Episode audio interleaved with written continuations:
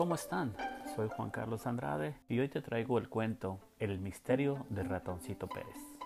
Bueno, comenzamos y sabes que esto te lo leo a ti con mucho cariño. Hoy es un día muy especial. Estás feliz porque se te ha caído un diente. Por la noche lo pondrás bajo la almohada para que lo recoja el ratoncito Pérez. ¿Qué te dejará a cambio? A pesar de los nervios que sientes en el estómago, por fin consigues dormirte. A la mañana siguiente, sobre tu mesilla hay un paquetito muy bien envuelto. Es un diario de explorador. En él podrás escribir todas tus maravillosas aventuras. Algo que brilla en el suelo llama tu atención. Es tu diente. Seguro que Ratoncito Pérez lo ha perdido mientras salía de la habitación. Sabes que lo más correcto es devolvérselo. Será la primera gran aventura para tu nuevo diario de explorador. Pero no sabes dónde encontrarlo. Si fuera ratón, te esconderías en el parque. Es un lugar tranquilo, hay flores y viven animales. Al entrar en el parque te topas con una curiosa encrucijada.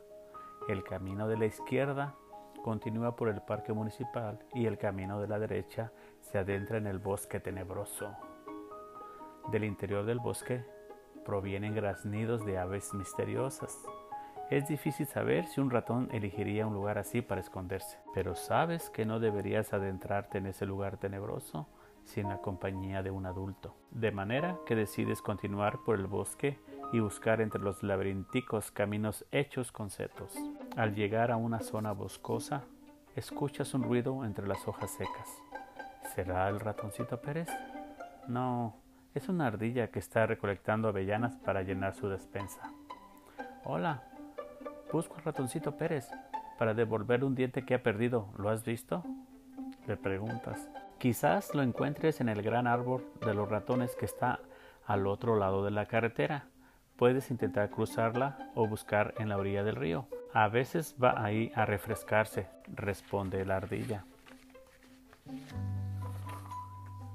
Cruzar la carretera es aún más peligroso que un bosque tétrico, así que decides mirar en la orilla del río. Al llegar, escuchas un chapoteo y unos gemidos. Un perrito se ha caído al río y no sabe nadar. Acudes a rescatarlo sin pensarlo dos veces. Una vez fuera del agua, te das cuenta de que el cachorro se ha perdido. Al levantar la vista para buscar al dueño, ves un gran cartel en la fachada de un edificio que dice Detective, encuentro cualquier cosa por difícil que sea. Eso es, podrías pedirle a un detective que te ayude a encontrar al ratoncito Pérez, pero pronto tu entusiasmo se desvanece. Lo más correcto sería buscar al dueño del cachorro y continuar la búsqueda cuando el perrito esté completamente a salvo. Tras preguntar a varias personas, consigues encontrar al dueño. Se trata de un señor con un gran bigote que abraza a su perro entre lágrimas, mientras éste le propina grandes lametazos en la cara. El señor del bigote está muy agradecido y te recompensa con una brillante moneda podrás comprar un montón de golosinas. O tal vez deberías ir al mercado y gastar el dinero en víveres que te permitan continuar la búsqueda. La idea de poder comprar muchas golosinas es demasiado tentadora, de manera que olvidas tu misión y te diriges hasta la tienda de dulces.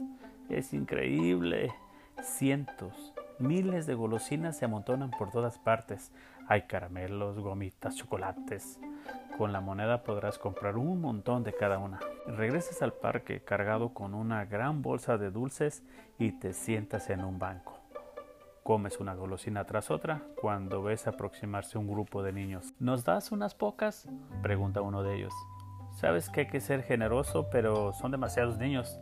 Si las repartes te quedarás sin ninguna. Tras dudar un momento decides que lo mejor es compartirlas y hacer nuevos amigos que te puedan ayudar en la búsqueda. Mientras te hartas de dulces, le cuentas a los niños cuál es tu misión. Cuando acabas de contar tu historia, uno de los niños te revela el también guardado secreto.